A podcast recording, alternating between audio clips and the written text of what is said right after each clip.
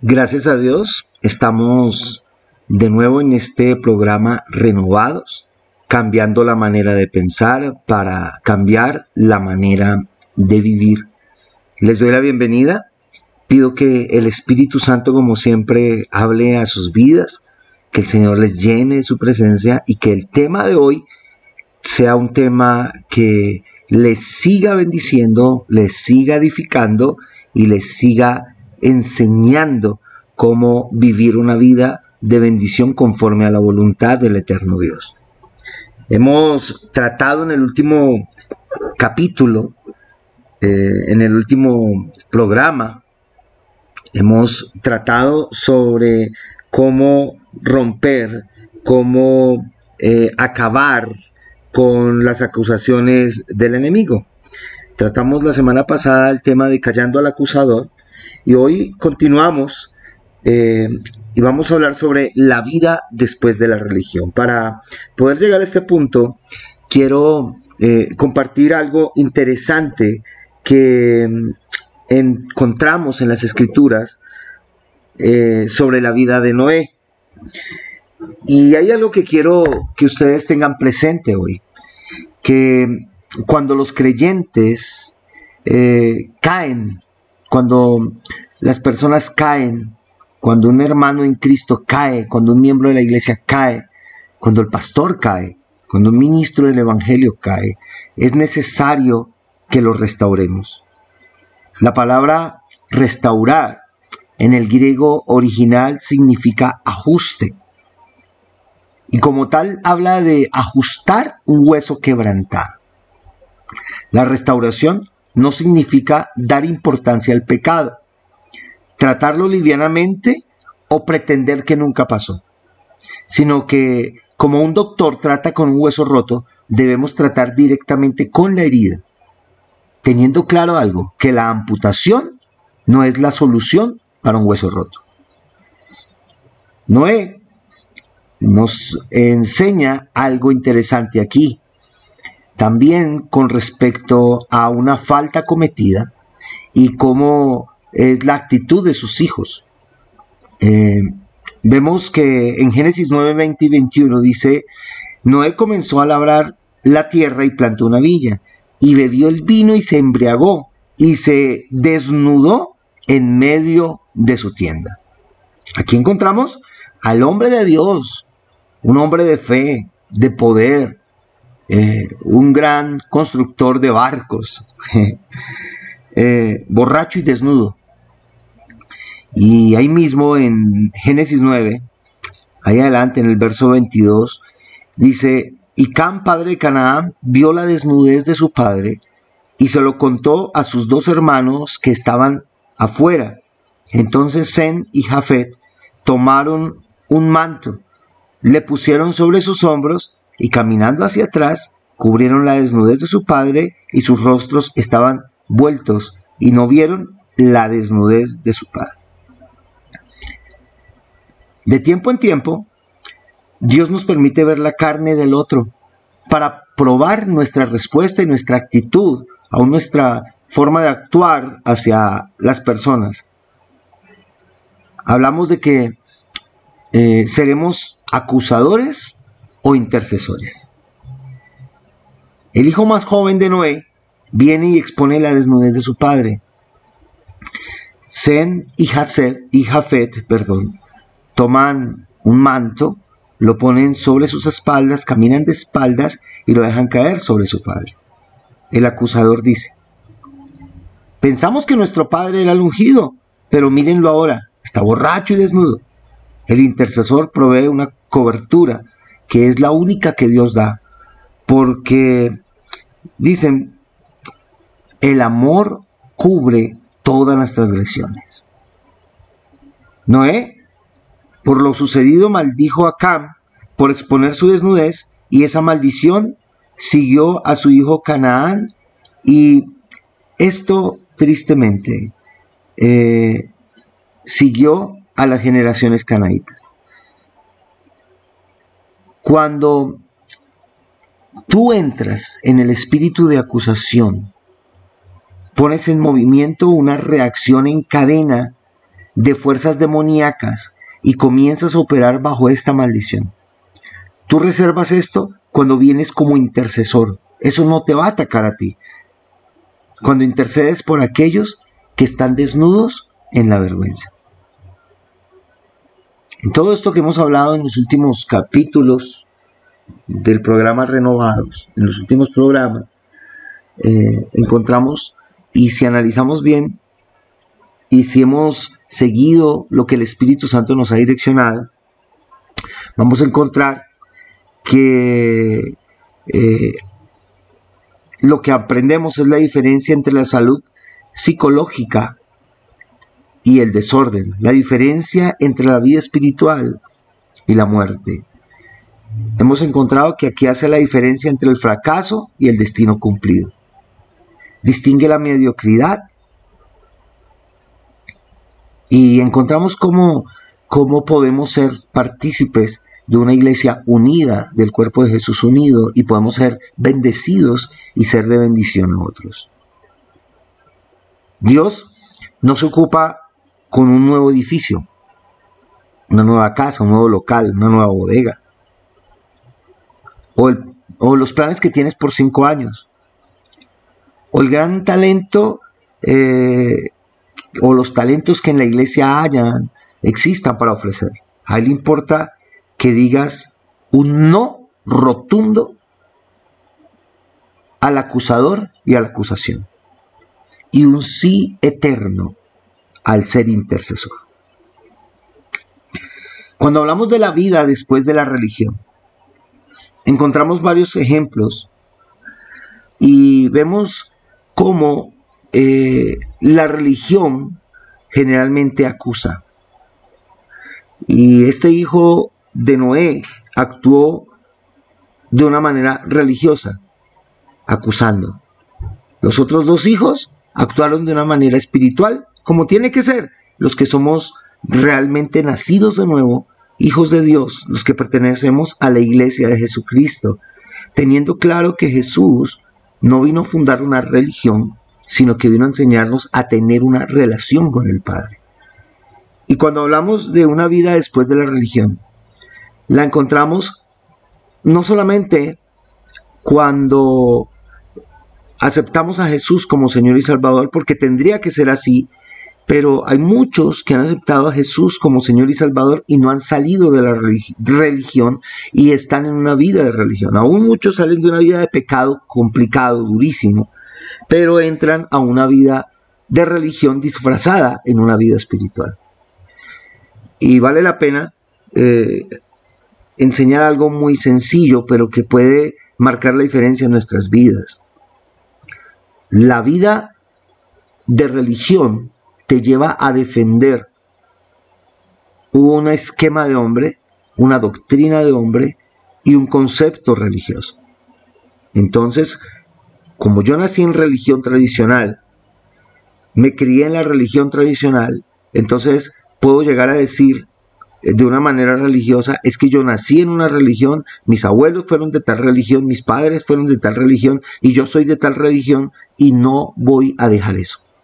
O cuando aceptamos a Jesús, puedo entrar a, conocer de Cristo, pero voy a defender, yo soy evangélico, yo soy eh, mormón, yo soy, empezamos a darle más prioridad al concepto religioso y al nombre o al título de la religión que el mismo humano ha colocado y nos creemos lo mejor ahí. Pero para romper un concepto religioso tenemos que ir a la palabra. Y si miramos lo que Jesús vino a enseñar, jamás Jesús dijo, vayan y hagan evangélicos, vayan y hagan católicos, vayan y hagan testigos de Jehová. Jamás dijo, vayan y hagan adventistas o mormones. Y estoy hablando con respeto, pero tengo que hablar lo que la escritura enseña. Jesús, la orden que da cuando manda a predicar a sus discípulos, por ende a nosotros, dice, vayan y hagan discípulos. Pero no dice discípulos de ustedes. Jesús dijo, vayan y hagan discípulos míos. Jesús enseña que tenemos que, cuando somos discípulos de Jesús, reproducirnos en otros discípulos. Y esto nos lleva a ser excelentes cristianos porque la palabra cristiano aparece por allí en el libro de Hechos de los Apóstoles cuando eh, dice que eh, fueron los discípulos a Antioquía y estuvieron allí predicando por un año. Y después de un año de estar predicando a los cristianos, a los discípulos, perdón, les llamaron a los discípulos, les llamaron cristianos después de estar un año allí. Entonces, eso me enseña que si vamos a, hablar que somos algo, somos cristianos, punto. Ya, ¿por qué cristianos? Porque somos discípulos de Cristo. Eso me enseña lo que no enseña la religión. La, religión te enseña, tienes que ser un excelente cristiano. Jesús enseña, tienes que ser discípulo. Y para ser un buen cristiano o un excelente cristiano, tienes que mostrar los atributos de un discípulo. ¿Y un discípulo qué hace? Un discípulo quiere imitar a su maestro, obedecer a su maestro y hacer lo que su maestro enseña. Entonces es diferente, porque la religión enseña que tienes que cumplir con esquemas, con doctrinas de hombres, con normas y leyes impuestas por hombres normas religiosas como eh, pecaste, tienes que morir. Literal. Pecaste, ya no te vas a levantar de ahí. Fallaste, cometiste un error, le fallaste a Dios y a la iglesia no puedes volver. Quedas en disciplina por tres años por el error que cometiste. Y si no somos direccionados por el Espíritu Santo, guiados por la palabra de Dios, vamos a cometer muchos errores religiosos. De por sí, se han cometido. Y por eso muchos hombres y mujeres, muchos en la sociedad, no quieren conocer de un Cristo vivo porque les hemos mostrado la religión en vez de la relación con el Señor. Y esto nos lleva a ver en las escrituras que esta mujer atrapada en el acto del adulterio, eh, la religión le decía, tienes que ser apedreada. Le dijeron a Jesús, ella tiene que ser apedreada. ¿Qué dices tú? Y cuando miramos o leemos estas palabras de los escribas y fariseos, esto es como si hiciera eco en nuestros oídos. ¿Sí? Y podemos imaginar la mujer acusada en medio de estos acusadores. Eh, y podemos percibir que ellos estaban enojados queriéndola apedrear porque falló esta mujer a la religión.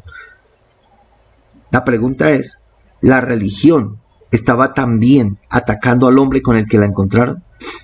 ¿O simplemente se basaron en un escrito que decía que esta mujer tiene que ser apedreada? ¿Y el hombre? Por eso Jesús claramente dice lo contrario. Acuérdense, la religión dice apedréenla. Acuérdense, la religión siempre que tiene, que es la voz de la vergüenza, va a dirigir a la muerte. Pero Jesús declara, el que esté sin pecado en medio de ustedes, que lance la primera piedra. En un instante, las cadenas de la vergüenza fueron destruidas porque la religión no avanzó. Esta mujer no necesitó años de terapia, no necesitó dolorosas sesiones de terapia grupal o un curso de mejoramiento personal. No necesitó ser sumergida en su pasado y hacer resurgir dolorosas memorias. Instantáneamente, esta vergüenza la dejó, libre de condenación. La religión le dijo, hay que apedrearte, mereces morir. Esta mujer iba a descubrir la muerte, pero se encontró con aquel que vino a traer vida. Pero ella ahí es en donde entendió, comprendió y empezó a vivir la vida después de la religión. ¿Por qué? Porque cuando Jesús le dice, mujer, ¿dónde están ellos? ¿Nadie te ha condenado? Ella responde, nadie, ninguno.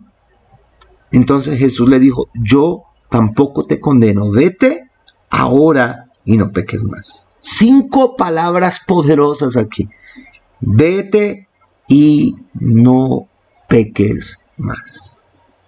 Esto revela el propósito de Dios después de quebrantar las ataduras de la vergüenza en nuestras vidas. El Señor sana nuestra vergüenza para que podamos sin pecado, sin vergüenza, a cumplir nuestro destino eterno. Por eso hoy el Señor nos llama a una vida después de la religión. Si miramos la vida de Pablo, Pablo persiguió a los creyentes, pero lo hacía porque pertenecía a un concepto religioso. Pero cuando Pablo descubre la vida después de la religión, se convierte en un líder de tremenda bendición. Pablo fue testigo de cómo mataban a siervos de Dios. Él fue testigo y cuidó la ropa de Esteban mientras a éste lo apedreaban y lo mataban. Él mismo dice por allí en Filipenses 1, 20 y 21, conforme a mi anhelo y esperanza de que nada seré avergonzado, sino que con toda confianza, aún ahora como siempre, Cristo será exaltado en mi cuerpo, ya sea por vida o muerte, pues para mí el vivir es Cristo y el morir es ganancia. Cuando Pablo fue libre, Pablo eh, entiende el gran potencial que le da la relación con el Señor, no la religión. ¿sí? Y esto lo capacitó para lograr su destino eterno dado por Dios, para cumplir la visión celestial de su vida, para terminar su caminar con fe. En su momento, seguro la vergüenza le dijo a Pablo, no serás grande, no, no alcanzarás tu potencial, no terminarás tu carrera. Mira lo que hiciste, perseguiste a Dios, perseguiste a la gente de Dios, perseguiste a los creyentes. Imagínense a Pablo en las noches teniendo esa vergüenza, dándole vueltas en la cabeza por haber eh, consentido la muerte de Esteban y muchas otras cosas que seguramente hizo. Pero eh, cuando estas cadenas fueron rotas por Jesús, por la presencia del Señor en su vida, por el encuentro con Jesús. La religión pasó a un segundo plano y aunque Pablo recordaba esos hechos, él no tenía esos sentimientos de vergüenza, porque fue totalmente eliminada en la cual eh, él pudo sentir en esta liberación una total libertad, en donde él viene y dice en su momento, tengo una limpia conciencia Tremendo. Pero la religión siempre te va a acusar y tú vas a sentir siempre tu conciencia acusándote. ¿Sí? Por eso Pablo termina diciendo, he peleado la buena batalla, he terminado la carrera, he guardado la fe. Vemos otra historia interesante cuando se cumple el propósito de Dios, teniendo claro eh, que la vida después de la religión en relación con Jesús es lo más valioso. Dios eh, no nos hace libre de la vergüenza para que nos sintamos bien. Aunque, claro, eh, que el Señor se complace cuando recibimos la abundancia de la vida que le ofrece. Pero el propósito de Dios es mucho mayor. El objetivo de nuestra liberación es para capacitarnos para cumplir su propósito. Y esto lo enseña la Escritura. La iglesia de Jesucristo, el cuerpo de Cristo, los ministros, conforme habla Efesios 4:11 en adelante, dice que para qué están los ministerios especiales, para la edificación del cuerpo, para que todos seamos uno solo. Léalo porque allí nos enseña que existen cinco ministerios. La religión dice que solamente existe un ministerio, el de pastor y por ahí el de evangelista. Pero la palabra de Dios enseña que existen cinco ministerios para capacitar y aprendemos algo. Porque también aunque muchos tengan presente que, presente que existen estos ministerios, muchos se apropian de eso para manipular, para, entre comillas, manejar a la gente, pero no conforme la dirección del Espíritu Santo, sino conforme su ministerio, su llamado y su propósito, y no el propósito de Dios al final. Entonces tenemos que aprender a caminar de acuerdo a la vida después de la, de la religión en relación con el Señor. Miramos David, por ejemplo. David y Saúl es un ejemplo de religión y de relación. Saúl eh, reinó como el primer rey de Israel. Saúl era un hombre eh, de tremenda bendición. Y vemos como Saúl vivía una vida basada en relación hasta cierto punto, pero su concepto religioso eh, lo llevó a, a, ver una vida eh, sin relación, porque se le apartó el Espíritu Santo. En cambio, en David eh, vemos como el mismo David empieza a vivir una vida de tremenda bendición, porque a pesar de que falló, David aprendió a tener esa relación con el Señor. Entonces, ¿cómo contrastan estos dos ejemplos? ¿Sí?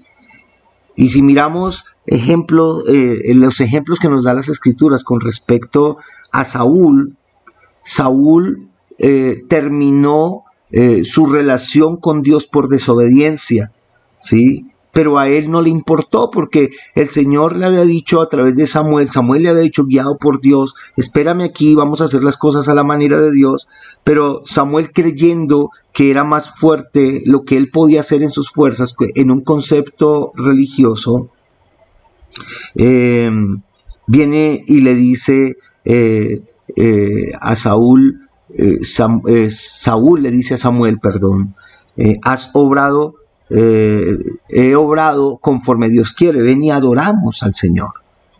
Pero Samuel le responde, has obrado neciamente, no has guardado el mandamiento que el Señor tu Dios te ordenó, pues ahora el Señor hubiera establecido tu reino sobre Israel para siempre, pero ahora tu reino no perdurará. El Señor ha buscado para sí un hombre conforme a su corazón y el Señor le ha designado como príncipe sobre su pueblo porque tú no guardaste lo que el Señor te ordenó. La vida de religión nos ha llevado muchas veces a hacer las cosas conforme a nuestra manera en el nombre de Jesús. La vida de relación con Él nos lleva a hacer conforme las cosas a la manera del Señor, guiados por el Espíritu Santo en el nombre de Jesús. Amén.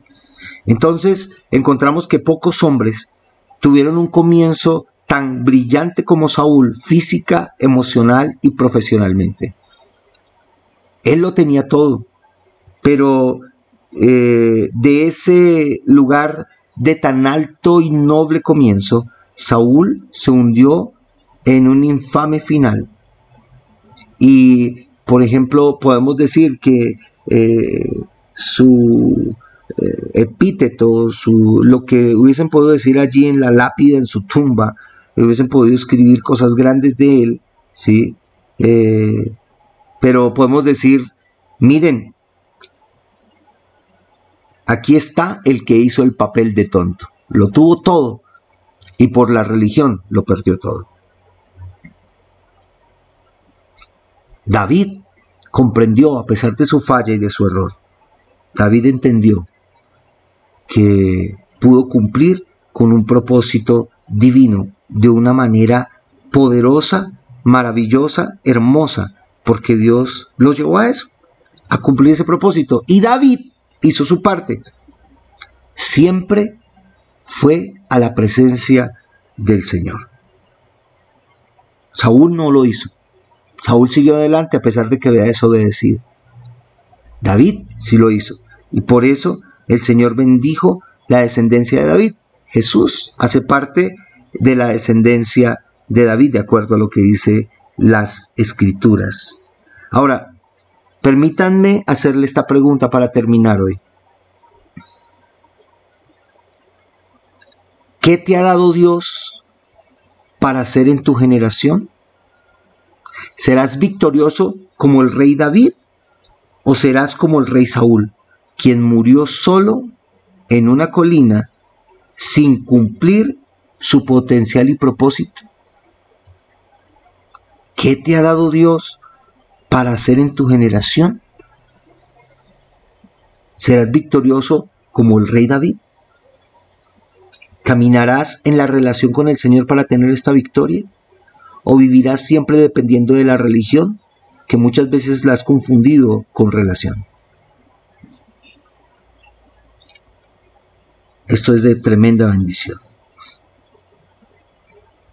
Si vas a cumplir el propósito de Dios, debes permitir que Dios rompa las cadenas de vergüenza para que como la mujer atrapada en el adulterio puedas seguir tu camino, levantarte y cumplir tu destino, porque el Señor no te condena.